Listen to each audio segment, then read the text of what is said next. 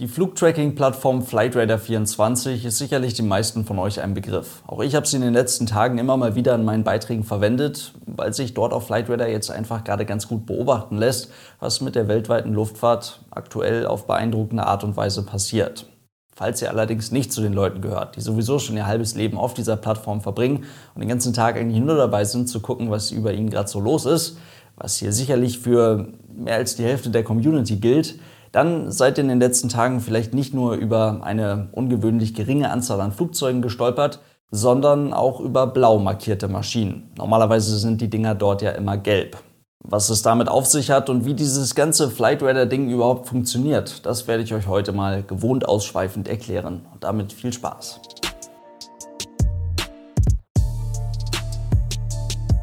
Und damit hallo und ganz herzlich willkommen. Ich hoffe, es geht euch gut. Diese ganze Flightradar-Nummer ist tatsächlich gar nicht so wahnsinnig kompliziert. Erst einmal, die Plattform gibt es seit dem Jahr 2006. So richtig bekannt wurde der Laden aber erst so rund um 2010 nach dem Ausbruch des isländischen Vulkans Eyjafjallajökull. Auch das war eine ziemlich besondere Situation für die internationale Luftfahrt. Gerade die europäische Luftfahrt war dadurch massiv eingeschränkt und hier ging tagelang gar nichts. Flightradar 24 hat das Ganze dann, so wie jetzt halt eben auch, für jedermann zugänglich, unkompliziert visualisiert. Und seitdem werden die Flightradar-Daten immer mal wieder auch im Fernsehen verwendet oder in irgendwelchen anderen Medien aufgegriffen, beispielsweise nach Flugzeugabstürzen und auch Flugunfallbehörden überall auf der Welt greifen ganz offiziell auf die von Flightradar gesammelten Daten zurück, um ihre Untersuchungen durchzuführen bzw. diese mit den Daten zu ergänzen. Aber wie sammeln die denn jetzt diese Daten? Schlüsselbegriff dafür ist das sogenannte ADSB. Das steht für Automatic Dependent Surveillance Broadcast. Und das kann eine ganze Menge, aber bevor man sich dafür wenigstens so ein kleines bisschen begeistern kann, muss man erstmal Folgendes wissen. Beim Thema Luftfahrt denken ja einige, das ist alles so hochmodern, was da abläuft. Also die Dinger sind immer strengstens unter Beobachtung, diese hochmodernen Flugzeuge. Die sind sowieso immer im Kontakt mit einem Lotsen und die sind halt auch so gut, die Flugzeuge, und da passiert eigentlich alles automatisch. Piloten braucht man in vier, fünf Jahren sowieso nicht mehr, dann fliegen die Dinger eh selbstständig durch die Gegend. Das ist Bullshit. Moderne Flugzeuge sind natürlich sehr gut ausgestattet und auch extrem sicher, das ist gar keine Frage. Aber weit weg jeglicher Zivilisation, draußen auf dem Atlantik beispielsweise, werden Flugzeuge auch heute noch immer nach der Grundlage des Wissens gestaffelt, dass ein bestimmtes Objekt mit einer bestimmten Geschwindigkeit auf einem bestimmten Kurs ja so ungefähr um die und die Uhrzeit an dem und dem Punkt ankommen müsste. Und dass das ziemlich tricky werden kann, wenn ein solches Flugzeug einfach mal diesen bestimmten Kurs verlässt, das hat uns gerade erst vor ein paar Jahren MH370 gezeigt. Und das auf eine ziemlich gruselige Art und Weise. Auch mittlerweile mehr als sechs Jahre nach dem Vorfall weiß man noch immer nicht, wo das Ding runtergegangen ist, beziehungsweise kann das nur erahnen. In anderen Teilen der Erde fliegen Piloten auch heute noch, beispielsweise ein oder zwei Meilen rechts von ihrem eigentlich geplanten Kurs, damit ihnen auf diesem geplanten Kurs niemand entgegenkommen kann, den dort im wahrsten Sinne des Wortes niemand auf dem Schirm hatte. Dort gibt es ganz einfach keine Radarabdeckung. Und weil die Franzosen bis heute nicht akzeptieren wollen, dass man in der internationalen Luftfahrt die Sprache Englisch benutzt, muss man sich da auch tagtäglich immer mal wieder ein Baguette ans Ohr labern lassen, was auch nicht so richtig förderlich für die eigene Situational Awareness ist, also für das eigene Situationsbewusstsein. Ihr merkt, auch heute gibt es da durchaus noch ein bisschen Platz für Optimierung. Und was hat das jetzt mit ADSB zu tun? Naja, in den letzten Jahrzehnten wurden halt immer mal wieder Systeme etabliert, die uns alle in diesem Luftfahrtkonstrukt ein klitzekleines Stückchen weiterbringen. Cellcall beispielsweise ist so ein System. Damit hat der Lotse die Möglichkeit, die Piloten wie bei Facebook anzustupsen, wenn er oder sie mit dem Piloten kommunizieren möchte. So müssen die sich nicht dauerhaft auf irgendeinem Ozean diesen super nervigen, verrauschten Kurzwellenfunk geben. Oder noch besser CPDLC, Controller Pilot Data Link Communication. Ist auch so ein System, entlastet den Sprechfunk. Hier können Lotsen und Piloten quasi Kurznachrichten austauschen.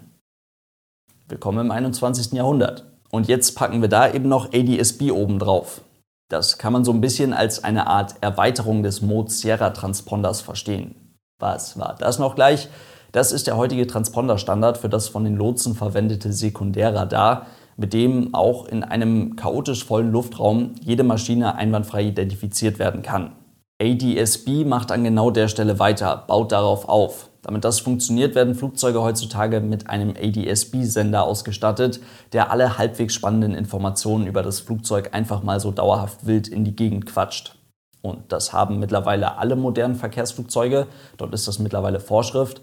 Es ist aber nicht Vorschrift für alle Luftfahrzeuge, unter denen sich dann ja auch noch mehrere tausend Maschinen der allgemeinen Luftfahrt befinden. Naja, und jetzt braucht man eigentlich nur noch einen Empfänger für diese ADS-B-Daten der ist tatsächlich gar nicht so kompliziert und dementsprechend auch recht günstig und auch für Privatpersonen zu haben und damit das Gadget für den gestandenen Luftfahrtenthusiasten rund um die Jahrtausendwende.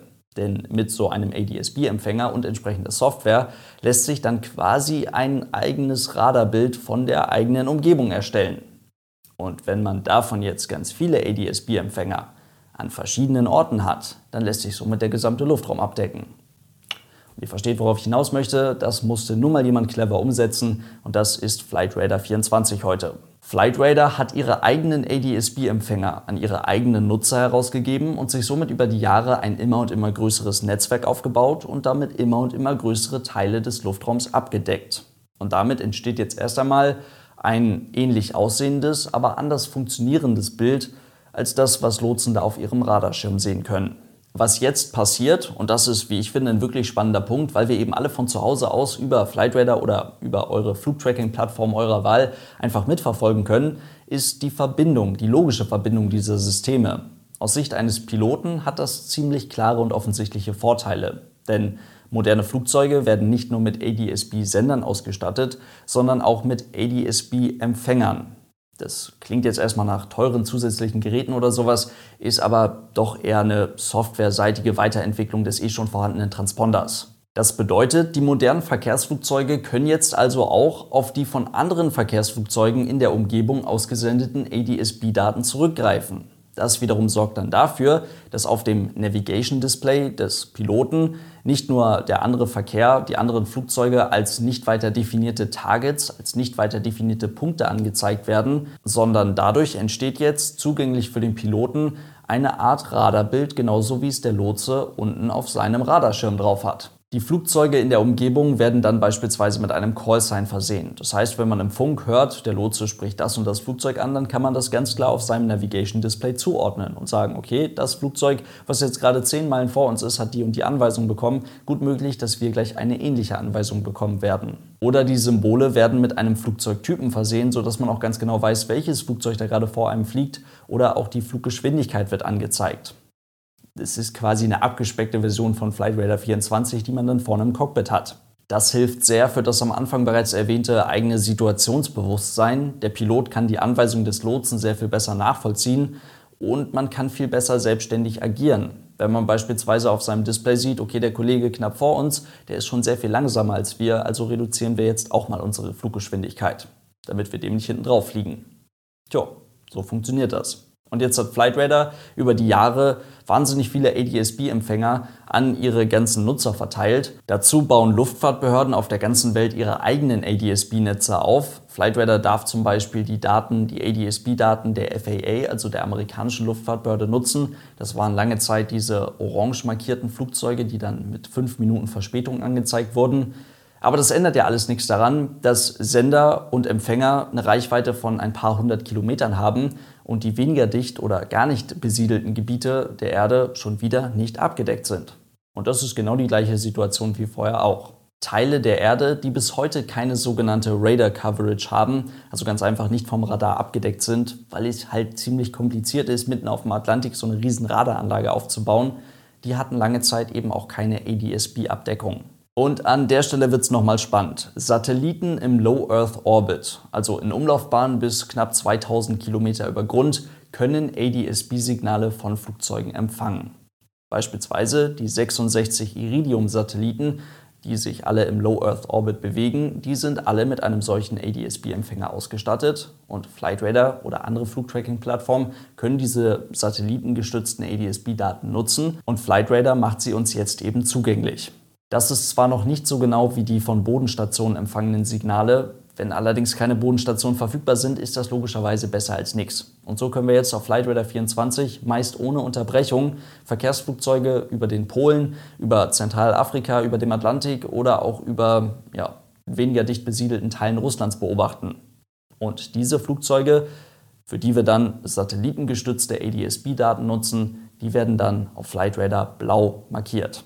Damit wird man es in den nächsten Jahren dann endlich mal erreichen, wirklich alle Verkehrsflugzeuge bzw. alle Flugzeuge, die mit einem solchen ADS-B-Output ausgestattet sind, dauerhaft weltumspannend zu beobachten. Das war bis dahin jetzt einfach noch nicht möglich. Und falls ihr euch mal gefragt habt, warum man generell nicht alle Flugzeuge auf Flightradar 24 sehen kann. Gerade Militärmaschinen nutzen oft kein ADS-B. Und das finde ich auch aus einem nachvollziehbaren und guten Grund. Denn wenn sich jeder Ingo im Schuppen für 5 Euro einen ADS-B-Empfänger zusammenbasteln kann, der soll vielleicht nicht alles über die Flugzeuge wissen oder wo die gerade so unterwegs sind. Und außerdem möchte Flightradar 24 auch niemandem was Böses. Das heißt, wenn man ein eigenes Flugzeug hat, auch wenn man eine Regierung ist und ein eigenes Flugzeug hat, dann kann man da ganz einfach mal anrufen und sagen, dass man nicht getrackt werden möchte und dann wird man auch nicht auf Flightradar 24 gezeigt.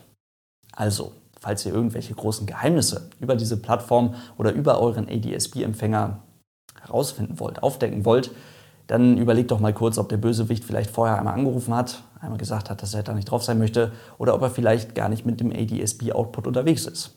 In diesem Sinne soll es das für heute gewesen sein. Vielen lieben Dank fürs Zuhören und dann hoffentlich bis zum nächsten Mal. Tschüss.